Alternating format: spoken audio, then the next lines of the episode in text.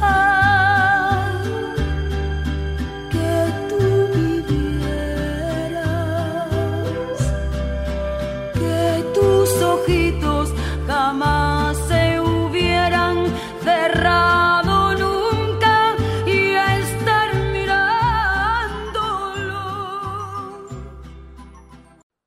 Bienvenidos a nuestro programa En Sintonía con la Paz, un programa realizado por el Instituto Psicoeducativo de Colombia, IPSICOL.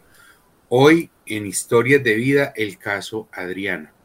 Le recordamos a todos nuestros oyentes que hemos cambiado y modificado el nombre por razones de reserva de identidad de nuestro invitado, que en el día de hoy ha venido voluntariamente a contarnos precisamente su historia de vida, la cual creemos y pensamos es un muy bonito ejemplo para quienes nos están escuchando, que pues esperamos sirva de aprendizaje y que la vida también es un ejemplo de superación y de lucha. Hoy tenemos a Adriana. Adriana, ¿cómo estás? Hola, buenos días, muy bien, muchas gracias. ¿Cómo te sientes hoy? Bien, sí, señor. ¿Vienes voluntariamente? Sí, señor. Perfecto, Adriana. Antes de empezar, quiero saludar a nuestros socios estratégicos, en este caso el Instituto Colombiano de Bienestar Familiar, Regional Bogotá y Regional Cundinamarca, saludar a todos sus funcionarios y a todos aquellos que con su apoyo nos han ayudado a este, este trabajo que hacemos desde el hogar femenino La Esmeralda en Bogotá. También quiero invitarlos a que nos acompañen en todas las emisiones de Ipsicol. Lunes, familia, es tu oportunidad de 12 a 1. Despertares a las 2.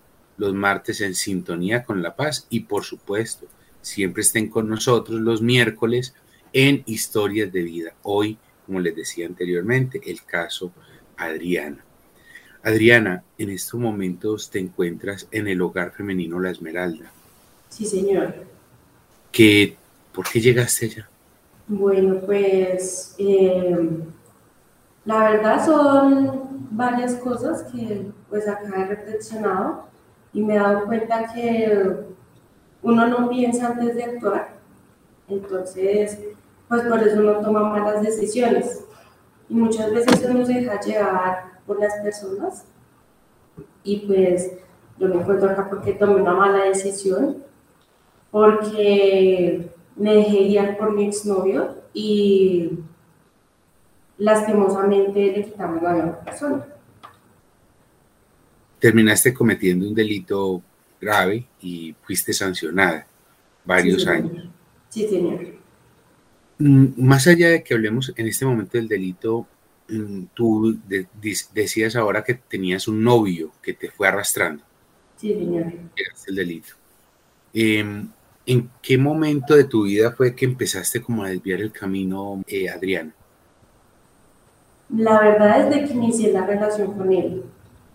Estamos hablando de que tenías más o menos 14 años. O sea, 14 añitos. ¿Cómo era tu vida antes de los 14 años? Eh, siempre estuve con mi papá, con mi mamá. Eh, era una niña muy juiciosa, me gustaba mucho el estudio y siempre era enfocada pues por el camino del bien. O sea, no, no tenían nada que ver con la delincuencia, tenías una familia funcional. Sí, señor. ¿Tienes hermanos? Una hermana mayor. ¿Y relación tranquila, calmada? Sí, señor. Bueno, ¿y conoces a este muchacho? Sí, y pues ya mi vida empieza a cambiar. Eh, comienzo a no prestarle atención a las palabras que dicen mis papás, pues yo se los presento a mis papás y pues hasta el momento bien, pero después de un momento pues como que mis padres comienzan a rechazarlo porque él fumaba cigarrillo en ese momento. Entonces, pues ellos creían que no era un buen ejemplo para mí, pero pues yo quería seguir al lado de él. ¿Él era mayor que tú? Un año. Sí, o sea que era tú con 14, él con 15, él fumaba cigarrillo. Eh, obviamente tus padres que están en otro ritmo te frenan y te dicen, no, así no es, así no es Adriana. Sí, señor. Sí. ¿Y entonces qué va pasando, Adriana? Pues ya eh, comienzo a salir con él, eh, me voy para la casa de él sin permiso y Llegó un día en que me fui de mi casa sin decirle a mis papás para dónde iba, pero yo iba era para la casa de él. Pues mi papá estaba muy preocupado, yo todos los días le contestaba el celular, pero yo no le decía dónde estaba. ¿Cuántos años tenías cuando te fuiste? 15 años. Ya, ya más o menos cuánto con él, un añito. Sí, señor. Enamorada locamente. Sí, señor. Sí. ¿Qué sentías? Eh, qué, te hacía ese impulso? Porque eso lo viven, pues todas las personas vivimos esa sensación de amor, pero ese cambio tan radical en tu vida, ¿qué es lo que te motivaba en esa época? Eh, pues ahorita yo me doy cuenta que fue como el afecto de una figura masculina la que me hizo cambiar por completo, porque el amor de mi papá no lo sentí como tan estrechamente, sino muy superficialmente. Entonces el, el, cariño de una persona masculina fue lo que hizo que mi vida diera un giro. ¿Y los amigos que te decían o te centraste en tu pareja en su momento? Yo tenía dos amigos, yo vivía en un conjunto y pues ellos me decían como que no, no lo hagas, Adriana, por favor. Y yo no les ponía atención, sino que yo simplemente me fijé en él y me quedé con él. Como un caballito para adelante. Sí, señor. Seguiste. Eh, ¿Te vas a vivir con él? No, no, señor. Sí iba y me quedaba en la casa de él, o a veces él se quedaba en mi casa, pero jamás nos fuimos a vivir juntos. Bueno, pero ¿qué empieza a cambiar en Adriana? Eh, que comienzo a solo fijarme en el camino que él me decía. Si él me decía para la derecha, a la derecha. Si él me decía a la izquierda, a la izquierda. Y no por lo que yo de verdad quería. Sí, ¿y qué empiezas a hacer? Entonces, pues ya eh, me voy para la casa de él, eh, me la paso con él todo el tiempo, hago caso omiso a las palabras de mi papá, entonces comienzo a tener muchas dificultades con mi papá. Todos los días peleábamos, eh, por una cosa, por la otra, y pues ya no, no ponía atención a las palabras que él me decía. ¿Cómo era esa, esa vida de él contigo, de la pareja? Pues en su momento yo la vi espectacular, pero ya ahora me doy cuenta que no, no era de verdad algo que me ayudara para seguir creciendo, sino que simplemente me estanqué. ¿Te estancaste? Sí, señor. ¿Por qué? Porque ya no me gustaba el estudio y ya no quería ir al colegio. Y si iba, pues no ponía atención a las clases y me daba igual. Te daba igual. Pero también empiezas a hacer cosas que él te dice o a seguir el, el mundo de él. Sí, sí, señor. ¿Y cómo era ese mundo de él? Pues él no estudiaba, él trabajaba, pero él tampoco le hacía caso a la mamá, él era muy grosero con la mamá, él tiene un hermano y pues también él, él era grosero con el hermano. En ocasiones yo sí intervenía y le decía como que bueno, ya nomás, regúlese un poquito, por favor. Y pues ya a veces, a veces discutíamos por eso, porque yo como que intervenía y él me decía como, ¿a usted qué le importa? Entonces pues entrábamos en discusiones, pero luego ya nos contentábamos, pero yo empecé a tomar las posturas que él tomaba. Volverte grosera. Sí, señor. Irreverente. Eh, consumir.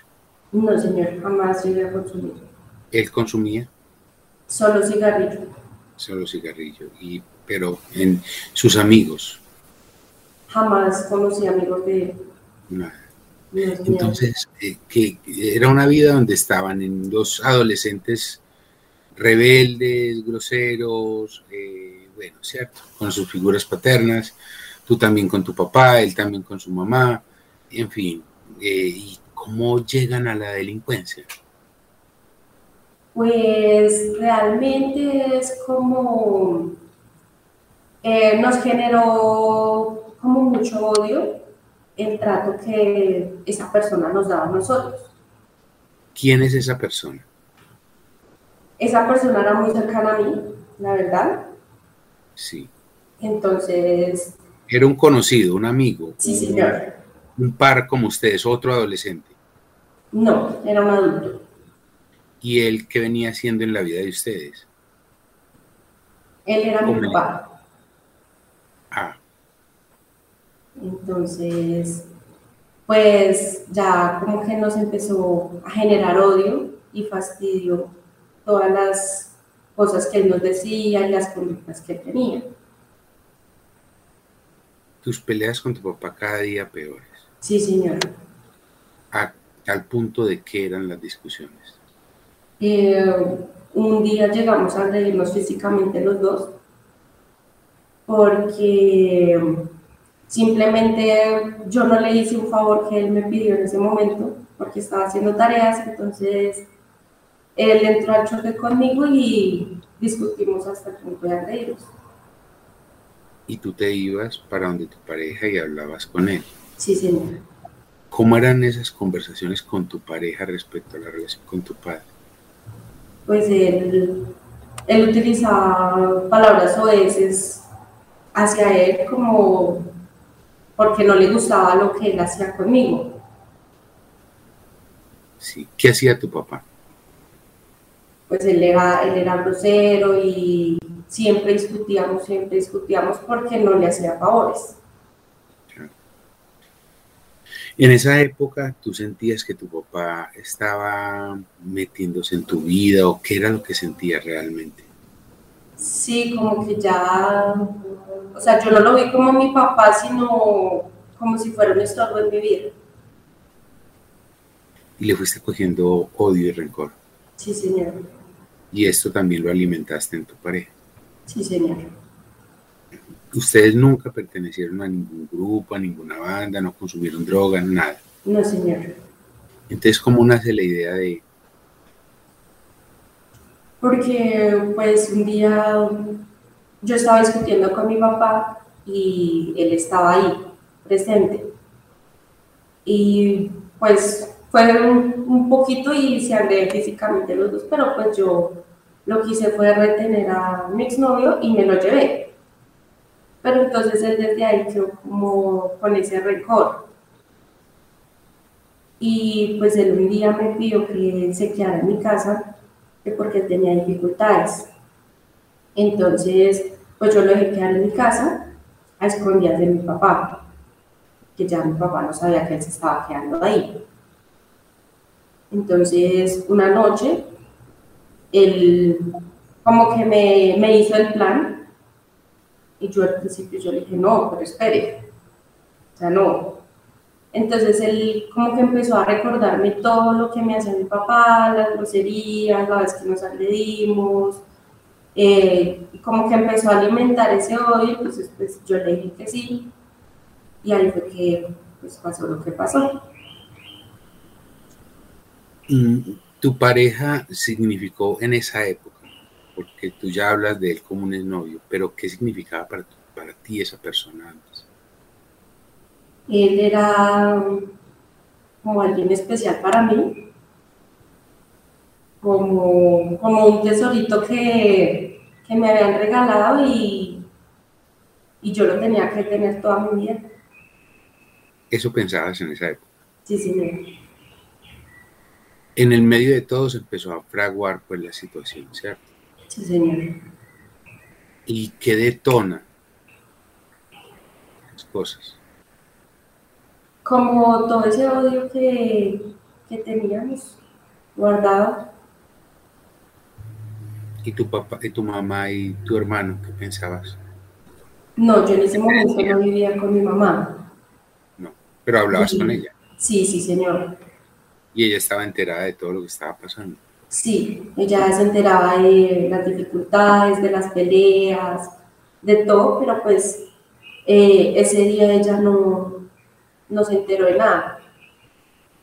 No, claro, tú no, pero, pero frente a las peleas, ¿qué postura tenía tu mamá? Pues ella también, digamos, iba y hablaba con mi papá y le decía como que por favor, que no discutiera más conmigo, que comprendiera, que sí, que, que, que fuera más paciente. ¿Qué tenía que comprender tu papá?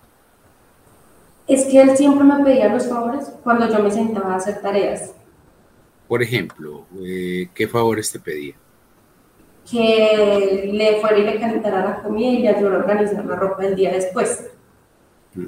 ¿Tú vivías con tu papá solita? Sí, señor. ¿Por qué no vivías con tu mamá? Porque a los ocho años ellos se separaron porque mi papá tuvo un accidente de cáncer. Sí. Entonces la familia de mi papá era muy chocante con mi mamá. Y pues mi mamá lo aguantó durante ocho años, que fue lo que vivieron juntos. Y ya después mi mamá decidió irse de la casa. Sí, y te quedas tú con él. Sí, señor. Y tu hermano se va con ella. Sí, pues mi hermana vivía con la familia por parte de papá de ella, porque no somos del mismo papá. Ok, ok, ok. Em, tú te quedas con tu papá y te quedas también cuidándolo. Sí, señora. ¿Qué tenía tu padre? Él sufrió un trauma craneoencefálico severo y pues él quedó sin habla, no podía caminar, él quedó como un recién nacido, pero grande. Entonces tocaba cambiarle los pañales, darle medicamento, bañarlo, darle la comida, o sea, prácticamente suplirle todas las necesidades y hacerle todo lo del día a día. ¿Tú sentías que de una u otra manera tu papá se convirtió en una carga en esa época? Eh, no, en ese momento yo no lo vi así.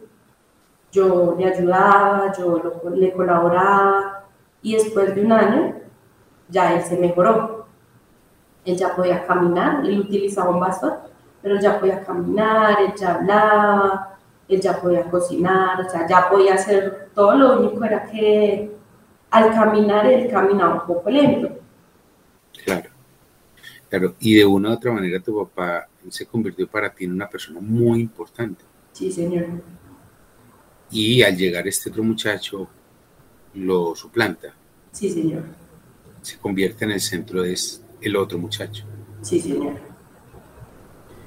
Eh, él no estaba, definitivamente estaba en desacuerdo en la relación que tú tenías ahí. Sí, señor. ¿Qué te decía al respecto? Él me decía que no, que no me quería ver con él. Yo le, pues le preguntaba por qué y me decía que no, que no y que no y que no. Que no y que no y que no. ¿Y cuál era la razón?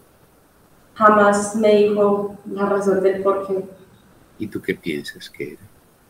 De pronto porque yo empecé a tomar las conductas que él tenía. De volverte grosera, de... Y cuando te pedía las tareas, normalmente tú decías ahora, siempre te las pedía eh, cuando estabas ocupada. Sí, señor. ¿Y tú qué crees que por qué lo hacía? ¿A qué se debía esa, ese patrón de conducta? Pues la verdad no, no lo he logrado evidenciar, pero digamos en un momento yo estaba desocupada y estaba tranquila, no estaba haciendo nada, y él ahí no me decía nada y yo me ocupaba en otra cosa y automáticamente él me pidió un favor. Sí, él mismo te llamaba. ¿Tú llegaste a odiar a tu papá? Sí, señor. Pero también lo amabas. Sí. ¿Cómo luchaste con ese dilema? Pues como el pensar de que eh, a pesar de las circunstancias, él siempre seguía siendo mi papá que no importaba lo que pasara, pues él era mi figura paterna y que pues eso jamás lo podía borrar. Empieza a pensarse una idea, un plan. ¿Cuánto tiempo transcurrió entre la idea y el hecho? No, fue cuestión de minutos, la verdad. ¿Cuál era el plan? Eh, yo tenía que montar a mi papá por las escaleras y al momento mi exnovio lo iba a ahogar con, con una almohada. Y pues así sucedió. Eh, tu participación fue facilitar a tu exnovio para que hiciera el hecho. Sí, señora. Cuando sucedió lo que sucedió, en ese momento, ¿qué pasó por la cabeza de Adriana?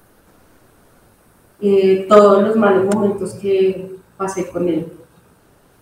Estabas cargada de odio en ese momento. Sí, señor. Y sentías que era lo correcto. ¿Y tu novio qué te dijo? Pues ya cuando pues se hizo lo, lo que se iba a hacer, él como que quedó un poco más tranquilo me dijo, listo.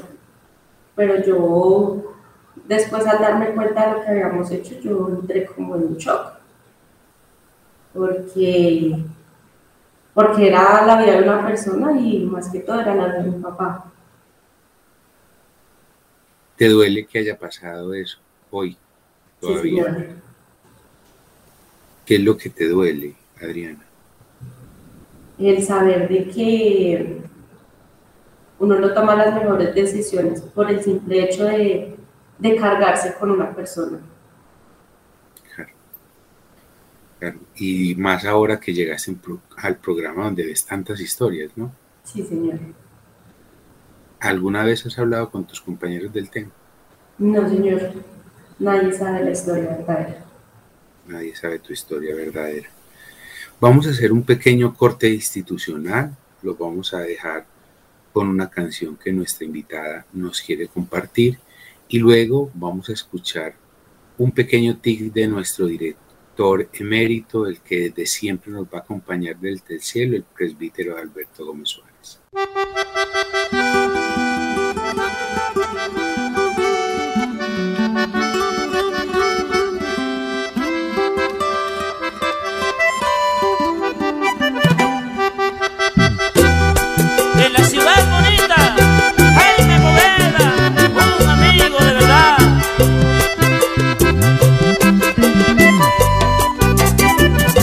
Caminos de la vida no son como yo pensaba, como los imaginaba, no son como yo creía.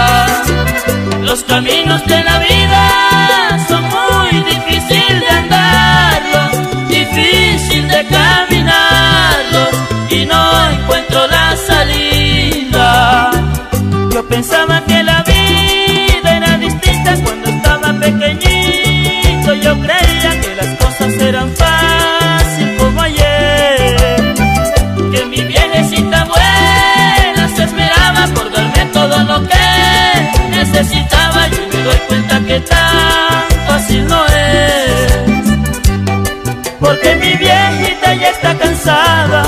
de trabajar para mi hermano y para mí. Y ahora con gusto me toca ayudarla y por mi vieja luchar hasta el fin. Por ella luchar hasta que me muera y por ella no me quiero morir.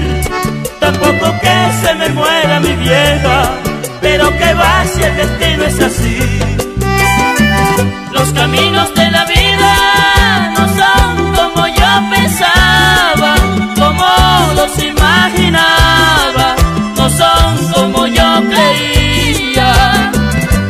Caminos de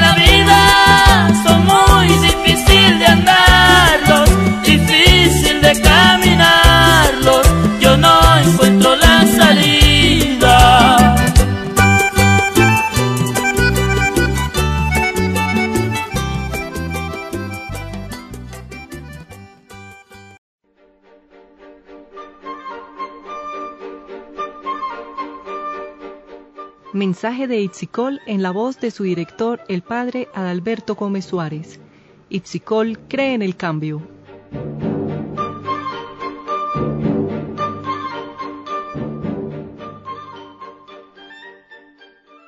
Cuando el amor llega a animar a una persona, antes sensual y egoísta, comienza a crecer indefinidamente. El amor es la levadura más poderosa para el crecimiento de la persona y de todo grupo humano. Siempre honrado, no busca ventajas, no se irrita, no guarda rencor. Y esto es lo único que transforma al hombre.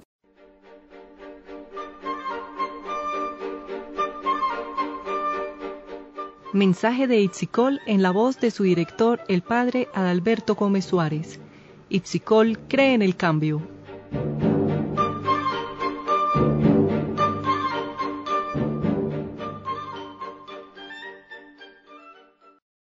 Volvemos a nuestro programa En Sintonía con la Paz, un programa realizado por el Instituto Psicoeducativo de Colombia, IPSICOL, hoy con el caso Adriana, quien nos está contando su historia de vida. Una historia de vida que ha tenido, hasta el momento, nos lleva dos momentos.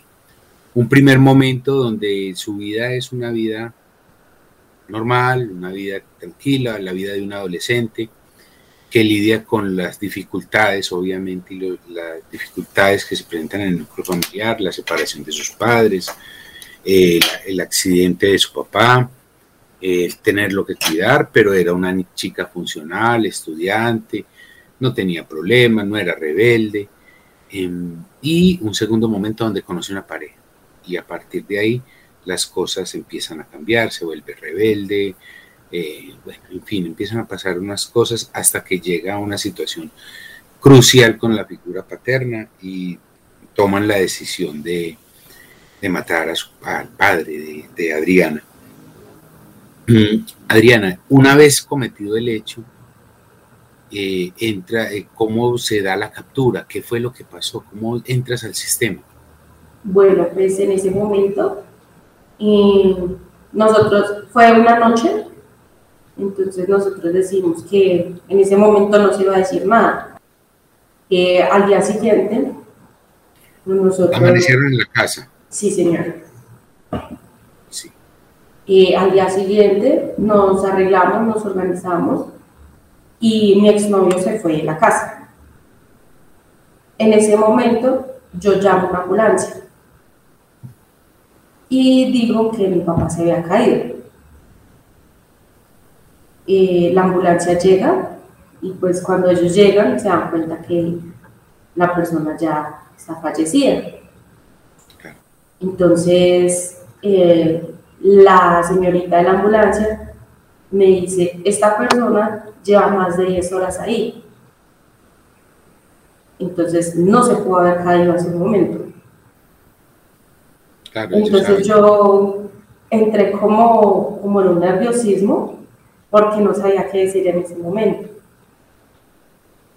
Entonces, pues yo, como para encubrir lo que habíamos hecho, lo que hago es decir que yo me acosté a dormir y cuando me levanté fue que me di cuenta que mi papá estaba ahí. Entonces, pues ya llega la fiscalía, el CTI, eh, hacen el levantamiento y yo automáticamente hago maletas y me voy con mi mamá. Mi mamá en ese momento no sabía nada, sabía la misma versión que yo le di a la señorita de la ambulancia. Y la misma versión que yo di en la fiscalía, a todo el mundo le estaba dando esa versión. ¿Nunca inculpaste a tu pareja? No, señor. Entonces ya pues me fui con mi mamá y pasaron seis meses. Entonces pues a mi mamá la llamaron eh, de la fiscalía para hacerle una declaratoria.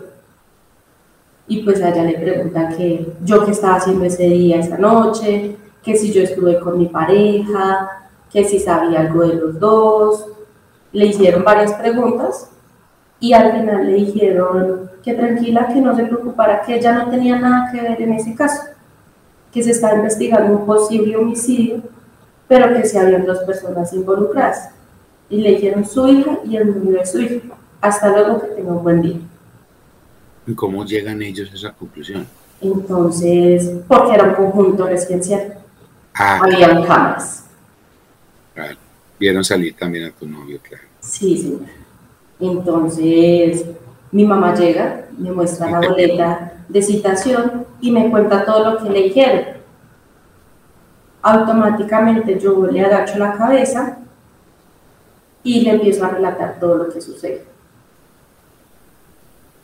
Pues ella queda como, como en un shock porque pues ella no se esperaba esa respuesta y automáticamente me dice que al día siguiente yo misma iba a llamar a la fiscalía para rendir una declaratoria que yo misma me iba a entregar. ¿Todavía seguías con tu novio? No, en ese momento yo ya había terminado con él. ¿Por qué terminaste con él? Porque le di unas conversaciones con una chica y pues ya, o sea, eran como muy comprometedoras. Pues yo le dije que pues yo eso no lo iba a permitir, que era mejor que dejáramos las cosas así. Y él me dijo, bueno, entonces nosotros no nos volvimos a hablar. ¿En cuánto tiempo después del suceso? ¿Tres Cuatro meses? meses después.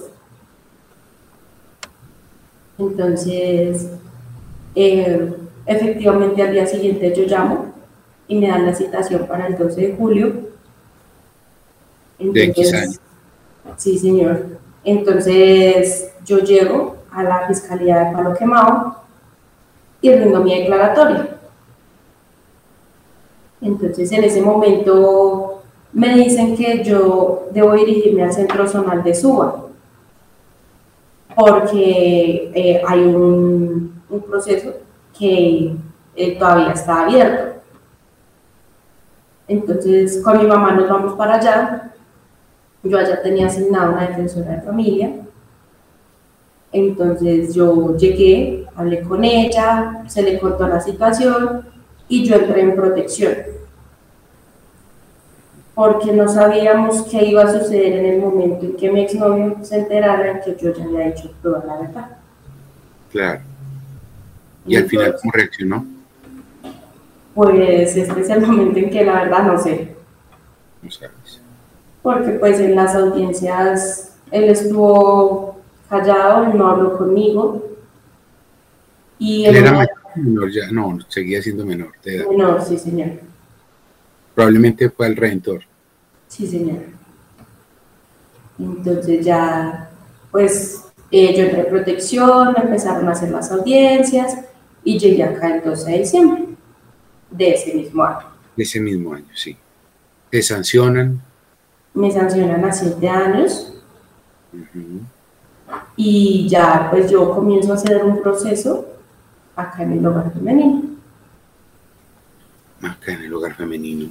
Mm, Cuando antes de que se destapara la olla, tú sabías lo que habías hecho, solamente tú. Sí, señor. Eh, ¿Todavía persistías en el odio, en el rencor o ese odio fue cambiando?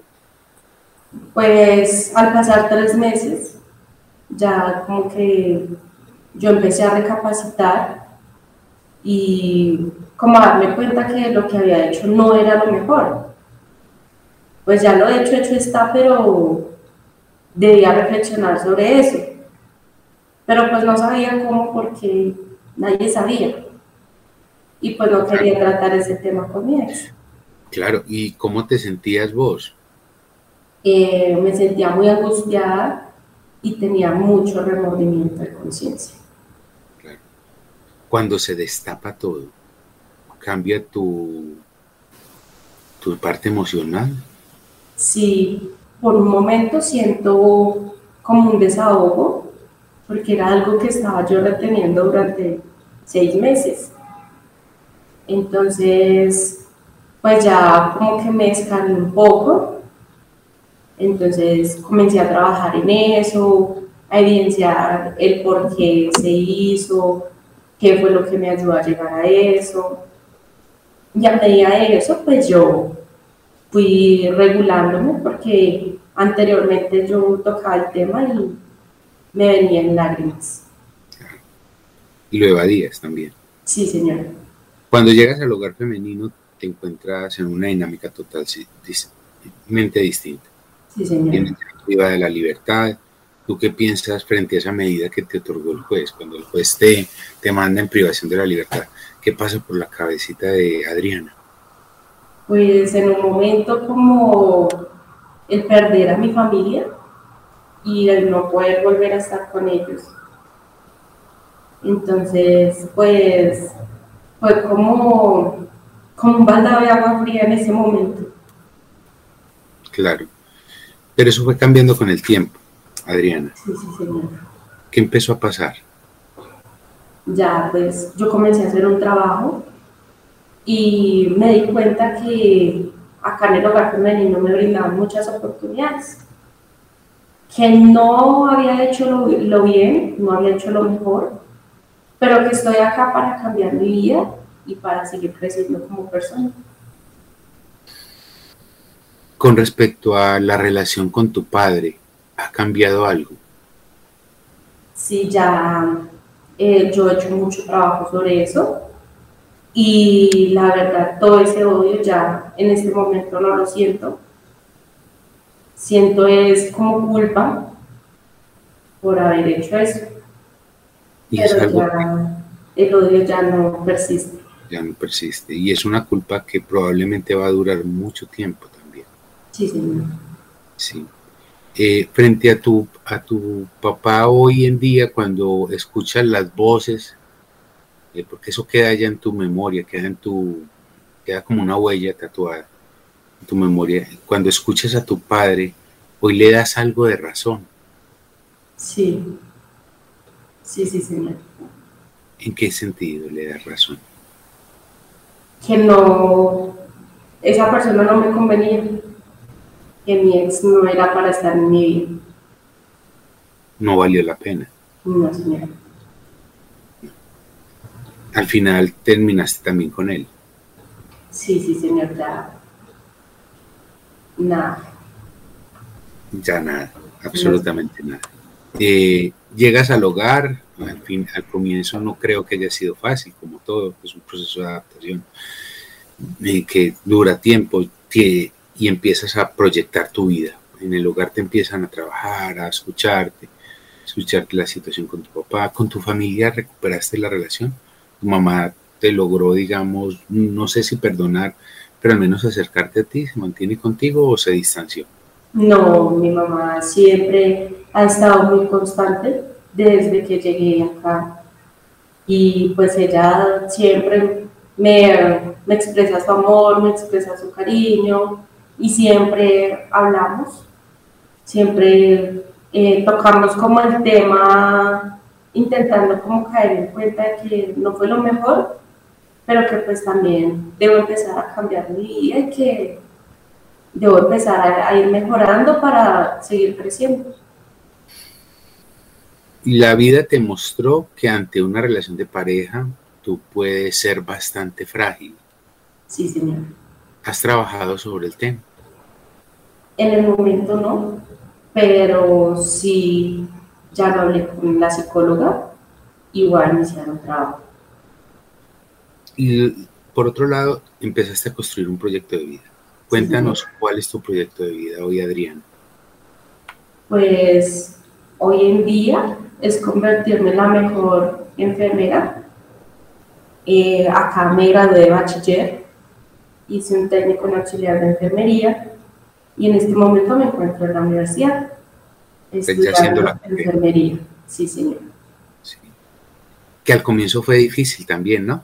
Sí, señor. Porque em, te matriculamos a la universidad, pero tenías que ir con policía. Sí, señor. ¿Cómo fue esa experiencia? Porque igual tú eres muy joven todavía y te encontraste con muchachos de tu misma edad, con gente. Pues solo fue una vez con policía y fue algo muy frustrante porque llegué y el policía me desesposó al frente de la universidad. Entonces, pues claramente mucha gente se dio cuenta. Y al ir ingresando a la universidad, el policía le decía a todo el mundo que yo estaba en responsabilidad penal. Y pues nadie sabía. Entonces fue algo como que me frustró en ese momento y me dio impotencia como el no poderle decir nada. Entonces, pues ya como que en ese momento, eh, desde la facultad, y ya desde la universidad pues como que empezaron a asimilar mi situación. Entonces, pues ya como que ellos ya conocen en dónde me encuentro, pero en el momento no, no ha habido ningún rechazo. Y en su momento, pues nos tocó volver a la virtualidad y tú lograste sacar ese semestre afortunadamente. Pero hay una pregunta ya cambiando un poco el tema, es eh, la sensación que hay de la, la, sensación o las dificultades que viven las personas que a veces están en el sistema de responsabilidad penal, que al salir también salen como con un tatuaje. Y a veces se encuentran el rechazo de primera mano. Sí, que pues eh, muchas veces las personas le dicen, no, pero es que usted no es la única que está acá, dése cuenta de todas las que están acá, dése cuenta de que usted no es la única que comete errores pero en una sociedad en donde no hay personas así, digamos, en mi pensar, yo soy la única. Y ellos van a pensar que soy la única y... y es que eres la única. Sí. Entonces... en, este lugar eres la única. Sí, señor. Eres la única, porque eres la única que está dentro del sistema de responsabilidad penal que está haciendo una carrera en esa universidad. Sí, señor. Con los compañeros, ¿cómo te ha ido? en el momento bien, ninguno sabe que me encuentro acá. Claro. Entonces, pues por el momento nadie me ha rechazado. Hoy en día logramos de que tú salieras a la calle a ir a la universidad y volvieras al programa.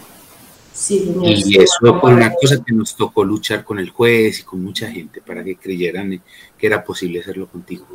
Cuando saliste el primer día por esa puerta, ¿Qué sentía? Sola. Tenía muchos nervios, como el experimentar nuevamente la sociedad sin tener a nadie detrás, como que le esté cuidando a uno la espalda. Y por un lado tenía nervios de perderme en el camino, que pues ya hace mucho que no estoy afuera. Entonces, sí tenía nervios, pero ya llegué a la universidad y pues me sentí un poco más tranquila. Y ya pues al volver acá es como, por decirlo así, experimentar dos vidas. Eh, uno, el estar acá, el hacer un proceso, el seguir creciendo como persona. Y el otro lado, eh, como mi vida universitaria y que pues a uno le dicen, como, ay, vamos a salir, entonces uno, no, no puedo porque tengo cosas que hacer, se me presentó algo, ¿sí? Entonces son como experimentar dos vidas. Dos vidas que a la hora del té se van a integrar en una sola. Sí, señor. Y que harán parte de, de tu vida al final cuando termine todo esto, Adriana, en unos años vas a poder hablar, incluso narrar mejor esta historia y hoy en día, si tuvieses la oportunidad de darle un mensaje a la juventud, esas esas chicas de 14 años como tú que, se fueron eh, dejando llevar por cosas, ¿qué les dirías? Que se debe pensar antes de actuar, antes de tomar una decisión y que el amor de una persona no lo es todo, porque esa persona jamás le podrá dar el amor que le brinda uno un papá o una mamá. Sí, es una compañía, pero no es alguien que va a estar para uno toda la vida y que, mejor dicho, es el príncipe azul, sino simplemente es una compañía más para la vida de uno. Pero y en ese caso también debe eh, haber algo que se llama respeto y debe haber algo que se llama el reconocimiento del otro desde su diferencia. Finalmente, somos diferentes. Sí, señor. Si tuvieras la oportunidad de hablar con, tu padre en ese momento. Mm, primero le pediría mucho perdón y le, le agradecería porque siempre estuvo pendiente de mí, siempre estuvo cuidando. ¿Le hiciste daño a más personas con eso que hiciste? Eh, a la familia de él. ¿Qué le dirías? Pues les pediría disculpas, que de todas maneras yo también fui afectada, pero que no, no fue lo mejor que hice, una mala decisión, algo que no pensé en el momento, pero que en este momento me encuentro restaurándome para poder eh, decir el día de mañana, no fue lo mejor, pero logré salir de eso y que me disculpe. De una u otra manera, en la medida que tú hagas seguramente algo por ti misma, le estarías también pidiendo excusas a tu padre. Sí, señor. Es, es algo que debes tener muy consciente, de que lo que hagas por ti en favor de ti, pues será precisamente una forma de, agradecerle a tu padre y pedirle disculpas por todo lo que pasó. Eres tú, igual él siempre va a estar contigo, ¿no? Sí, señor. Mm. Adriana, finalmente, ¿de qué te ha servido estar privada de la libertad? Eh, para recapacitar, en darse cuenta que la familia siempre va a estar para uno. Pase lo que pase, siempre va a estar la familia para uno, especialmente la mamá.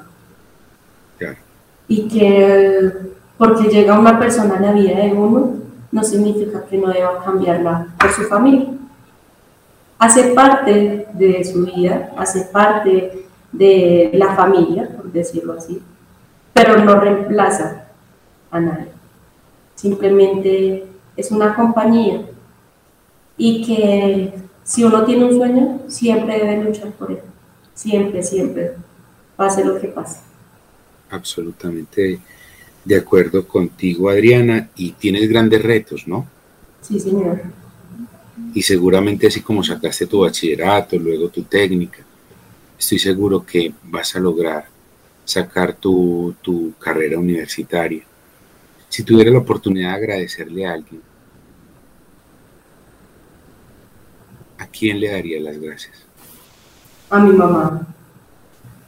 Porque a pesar de el darse cuenta lo que fue capaz de hacer su hija contra su papá, no jamás me ha rechazado y siempre ha estado ahí apoyándome. Siempre, siempre. Bueno, finalmente regálanos un mensaje de paz a todos nuestros oyentes. Eh, yo tengo una frase muy bonita, siempre la regalo, y es vivir todos los días como si fuera el último. Porque hoy estamos aquí, mañana no sabemos. Y simplemente Dios es el que siempre nos acompaña en el camino y es el que siempre está con nosotros. Dejar todo en manos de Él porque Él sabe cómo hace sus cosas y qué es lo que uno necesita y en qué momento lo necesita. Muy cierto, Adriana, muy, muy cierto.